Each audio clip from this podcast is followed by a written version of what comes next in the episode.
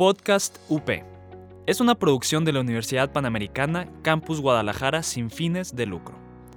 Los comentarios expresados en este programa son responsabilidad de sus conductores. Podcast UP.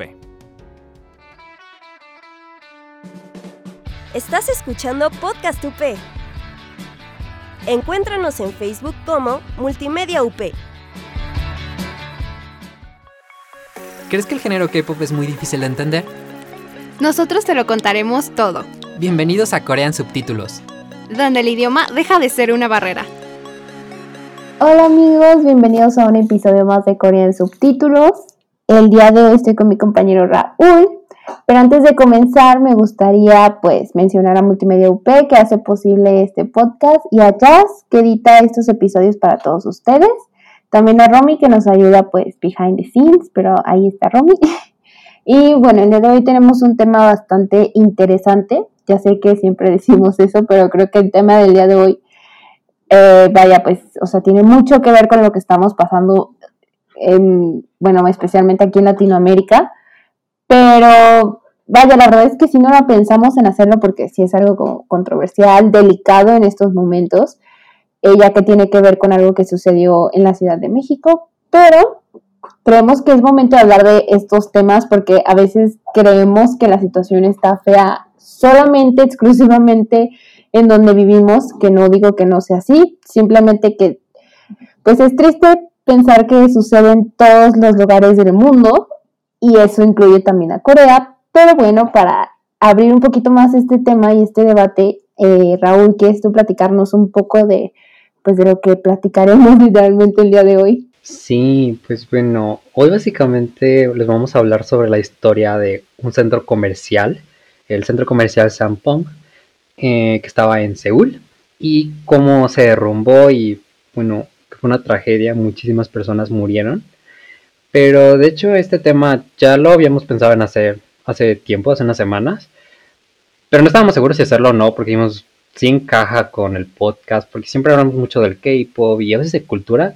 Este era un diferente, pero ya cuando vimos más el trasfondo y todo lo que implicaba, porque no solamente era la caída del edificio, sino todo lo que hubo detrás para que se llegara a eso y lo que pasó después, la verdad es que el caso está muy interesante. Y creo que lo último que nos motivó al final a hacerlo, pues sí, fue lo que, bueno, se están escuchando este podcast de manera reciente. Eh, pasó que se cayó el metro en la Ciudad de México y varias personas murieron, eh, 25 hasta ahorita que sabemos del conteo, y muchas personas heridas, la verdad es que estuvo muy muy feo. Y bueno, obviamente ahorita en redes sociales está pues mucha controversia, están pasando muchas cosas y mucho de lo que se habla es sobre quién es el responsable de que pasara todo esto. Y obviamente se apunta a la negligencia que hubo, el gobierno, etcétera, etcétera, etcétera. Y fue muy curiosa porque, o sea, cuando había investigado este caso y luego vi todo esto, es como si la historia se repitiera de cierta manera y luego para volver a investigar más para hacer este podcast me di cuenta de que no solamente en Corea, no solamente en México, o sea, ha pasado en muchísimos lugares estos casos de, pues sí, de negligencia en cuestión de construcciones. Por eso queríamos hablar un poco y aterrizarlo y bueno, la verdad es que hay que comenzar. no hay que darle tantas vueltas al asunto. Pero vamos a hablar sobre el contexto, vamos a remontarnos en los 80. Y bueno, básicamente los 80 fue una época muy buena para Corea. Tenían un boom económico, estaban creciendo maravillosamente, su economía todo les iba increíble, aparentemente. Y parte de este boom era que se empezaron a crear mega construcciones, las ciudades se empezaron a expandir muchísimo, muy rápido, de manera muy acelerada, mucha tecnología. Pero el problema era que en ese tiempo Corea tenía una política de no aceptaban que se construyeran cosas con constructoras extranjeras. Todo lo que se construía tenía que ser con constructoras del mismo país. El problema era que eran tantas construcciones y no había tantas constructoras para satisfacer la demanda. Entonces, al final, estas, pues sí, aceptaron el trabajo porque eran trabajos multimillonarios, o sea, daban muchísimo dinero. El problema era que para satisfacer la demanda tenían que acelerar los proyectos y al acelerar los proyectos afectó la calidad de muchísimos de estos proyectos, como fue el del centro comercial de Sampong. Bueno, básicamente este se comenzó a construir, creo que en 1987, por ahí.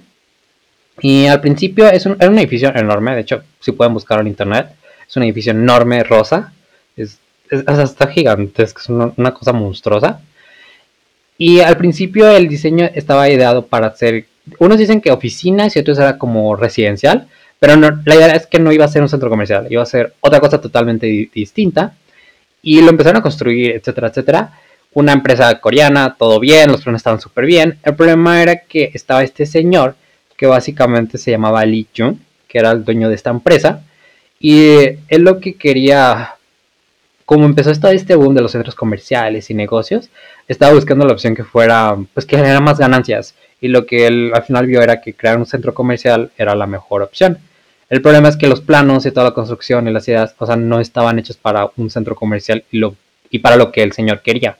O sea, cero que ver. Y los constructores, de hecho, le dijeron de que no, o sea, no podemos hacer esos cambios porque implica mover columnas, las paredes no están hechas para eso, etcétera. Aparte de que el diseño original solamente tenía cuatro pisos, pero el señor dijo de que no, hay que poner otro. Entonces pusieron un quinto piso, pero no, o sea, no era parte del diseño original. Lo pusieron como extra, como eh, pues échale otro más. Eh, al final, de hecho, los constructores renunciaron, no accedieron a hacer los cambios porque sabían que si los hacían, o sea, iba a ser un peligro, o sea, estaba mal. Y el señor fue como de que, ok, no los quieren hacer, váyanse. Y él básicamente formó su propia constructora amateur y ya así pudo construir su edificio que quería y como lo quería. Y finalmente en 1989 lo logró inaugurar y todo súper bien. Fue este mega edificio súper lujoso, enorme, cool. Hay videos como del interior y se ve altísimo todos los edificios, tiendas. O sea, era una cosa enorme y que tuvo muchísimo éxito. Eh, pero desde el principio hubo varios problemas que se empezaron a notar con cosas como grietas o que, por ejemplo, los empleados decían que el edificio se movía demasiado y temblaba. Uh, la verdad es que fue como que desde el principio ya sabían más o menos que todo estaba mal, pero como que nadie, como que todos hicieron, se olvidaron, me dijeron como que es normal, no pasa nada. Pe- pero también, de hecho, ya después cuando se reveló es que hu- hubo muchas inspecciones en donde ya sabían lo que estaba pasando, pero hubo muchos sobornos, muchos sobornos como para olvidarse del tema y por eso al final fue como, eh, está bien, no pasa nada, aguantan. Em, se habló mucho sobre qué fue lo que realmente causó que se empezara a deteriorar como tal.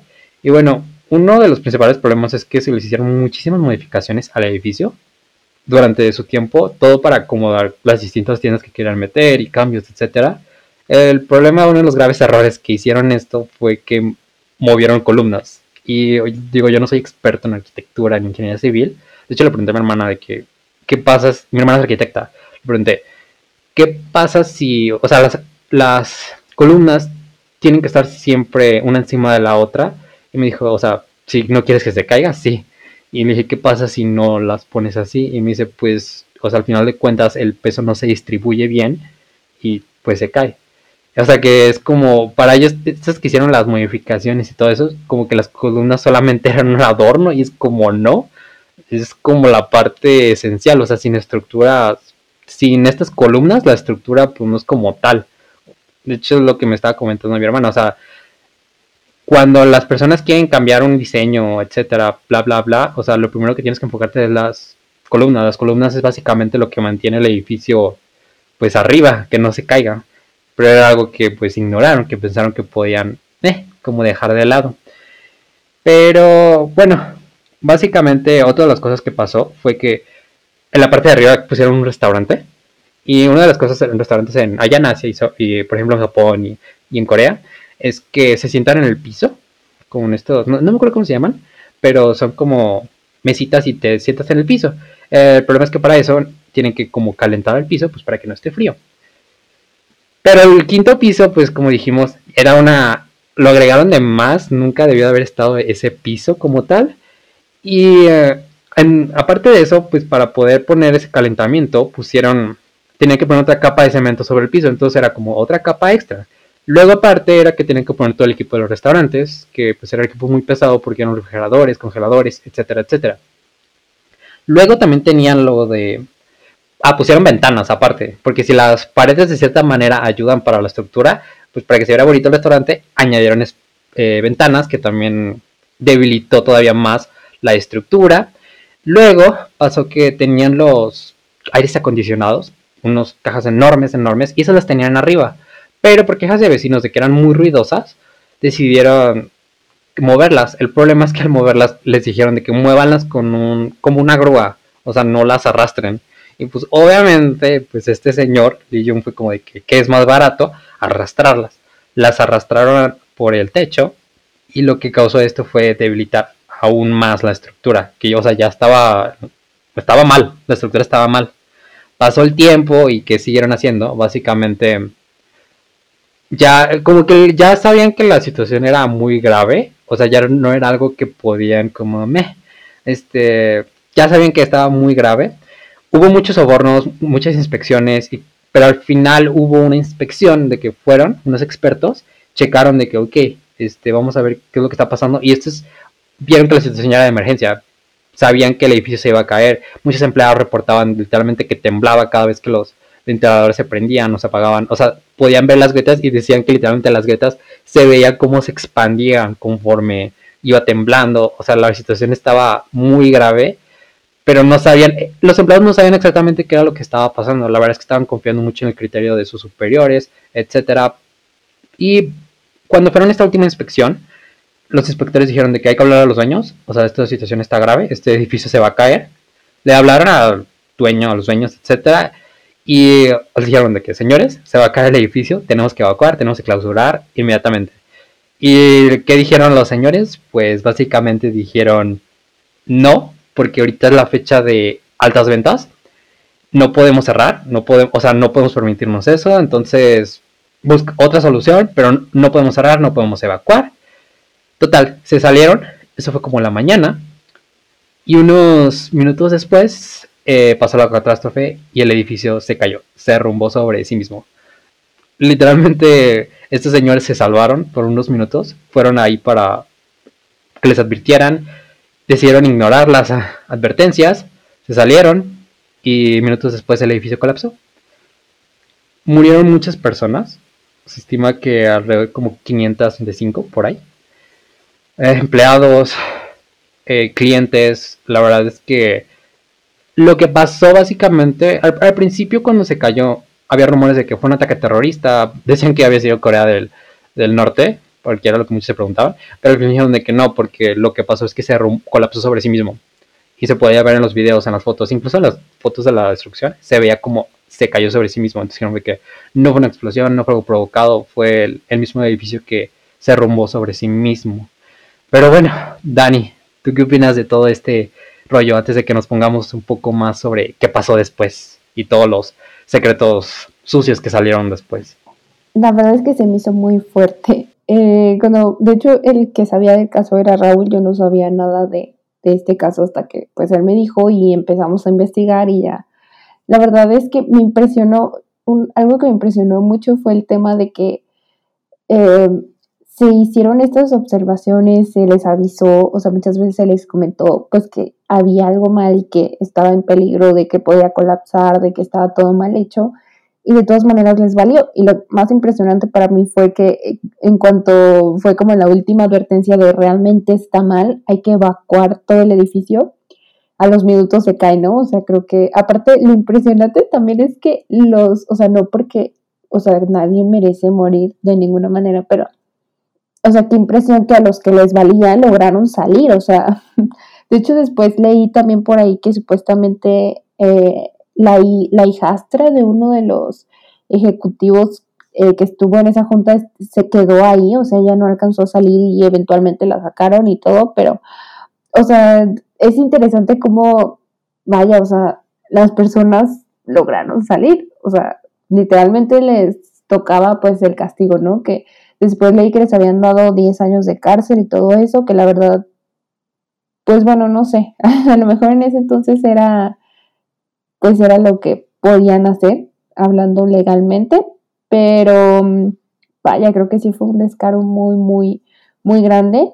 Y bueno, pues seguiremos hablando de esto eh, regresando del corte. ¿Eres un apasionado del deporte? Ven a compartir esa pasión con nosotros. El resumen deportivo. El debate. Y la polémica. La tenemos aquí. Escúchanos en Deportivo UP.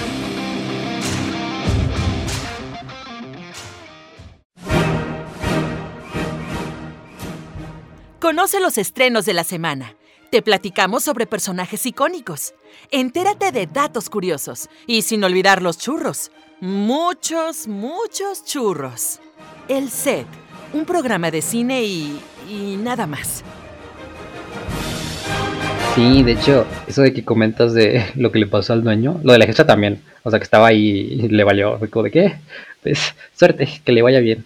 O sea, la verdad es que lo manejaron de una manera muy extraña, porque incluso este señor Lee Jun, que era el dueño, en su juicio, básicamente lo que dijo fue como de que, ok, entiendo que muchas personas murieron, que se perdieron muchas vidas, entiendo las familias, pero yo también perdí a mi empresa y mucho dinero. Y entonces fue como de que de verdad, de verdad te pones en esa, o sea, no sé, literalmente fue como cuando vi eso, fue como su preocupación era su dinero, su compañía, etcétera. Que al final este, bueno, para decirles sobre el caso y qué pasó después, básicamente tardaron, porque también muchos se molestaron muchísimo. Básicamente este evento no solamente fue como que pasó, se olvidó, etcétera, sino que ya era algo que había pasado varias veces. En el 94, de hecho, un puente había colapsado, también en Seúl, 33 personas murieron.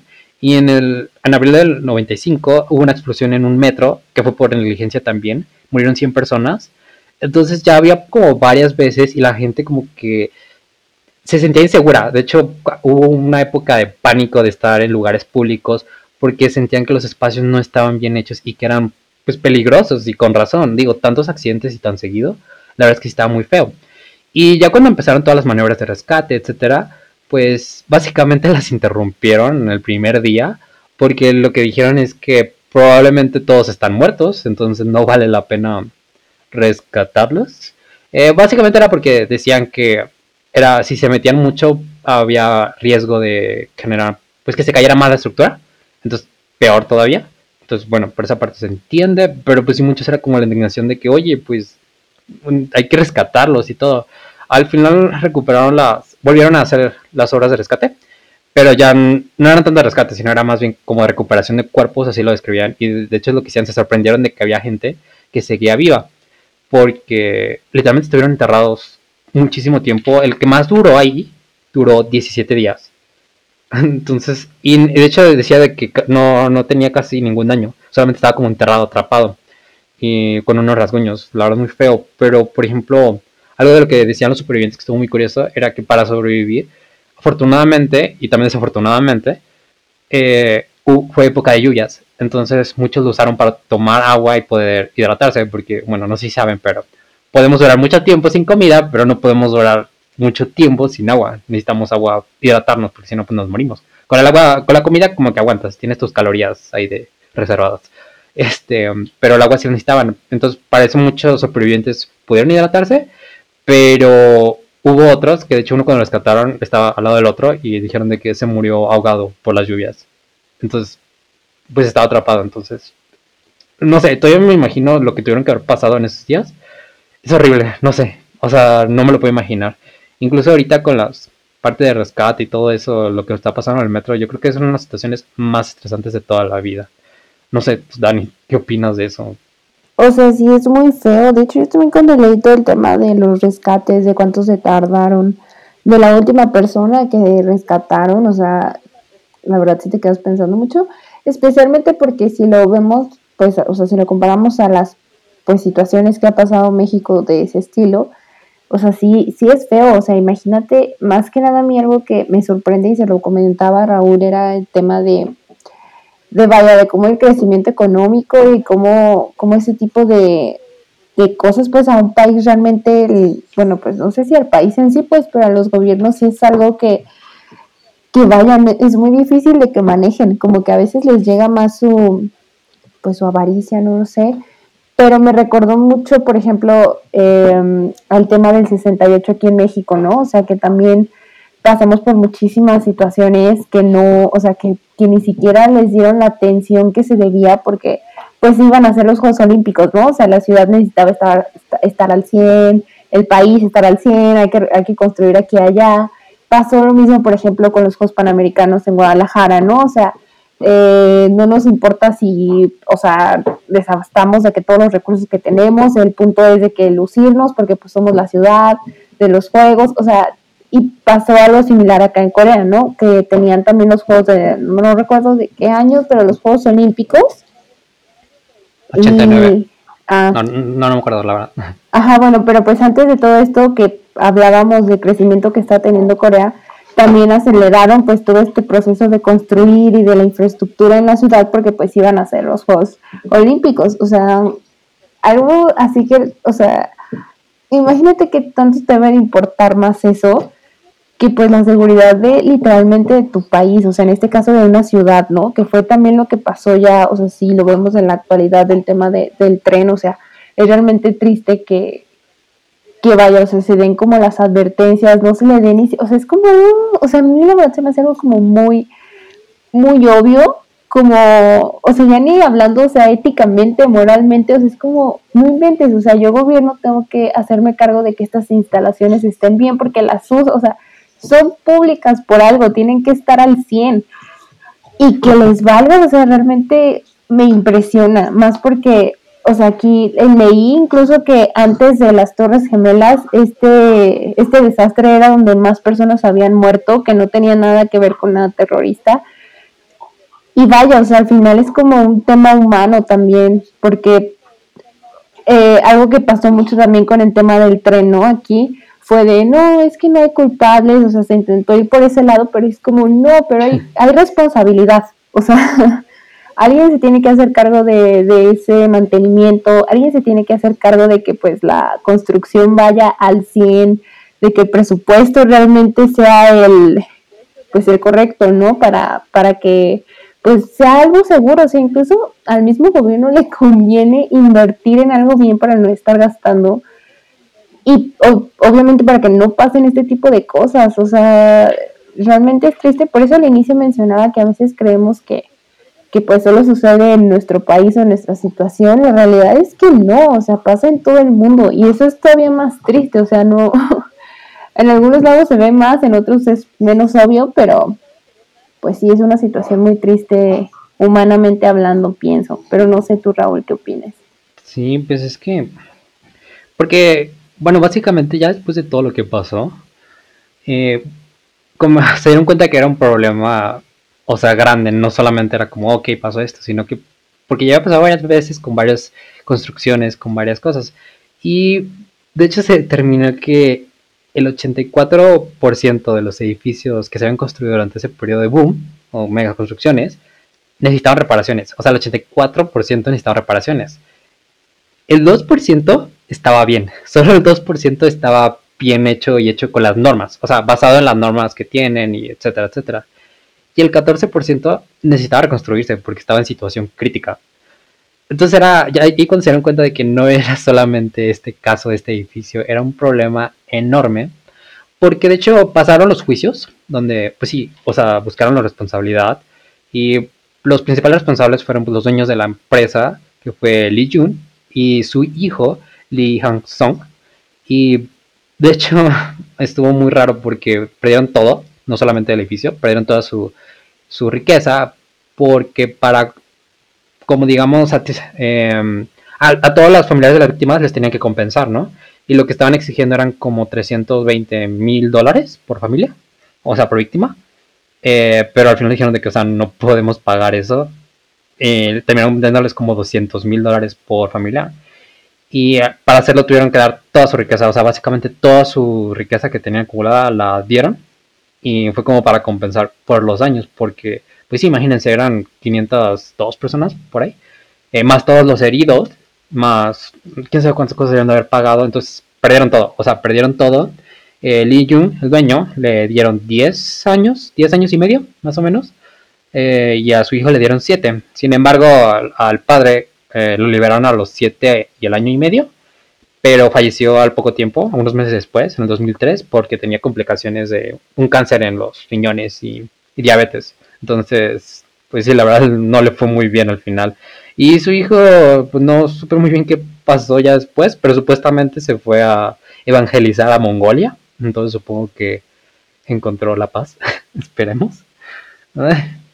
Y bueno, y muchos de los inspectores y también administradores del mismo restaurante también se les metieron, se los sentenciaron a la cárcel. Porque pues también se comprobó que habían estado haciendo, se le estaban dando sobornos para ignorar la situación y todo. Entonces la verdad, o sea, fue un mega problema enorme y que fue lo que reveló que había un montón de corrupción en el país. O sea, no, o sea, fue un problema que se pudo evitar si las personas hubieran hecho su trabajo el problema nunca fue del diseño.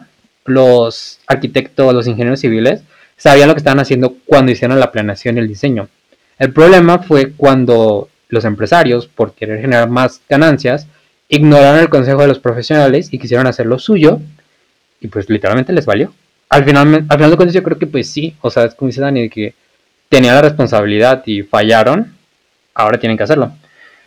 Pero sí, o sea, la verdad fue todo un caos. Ahorita el, terreno estuvo baldío por mucho tiempo y lo que las personas querían era que se construyera como un memorial, un, pues un tributo a las víctimas, pero se rehusaron, dijeron de que no, ¿cómo es posible?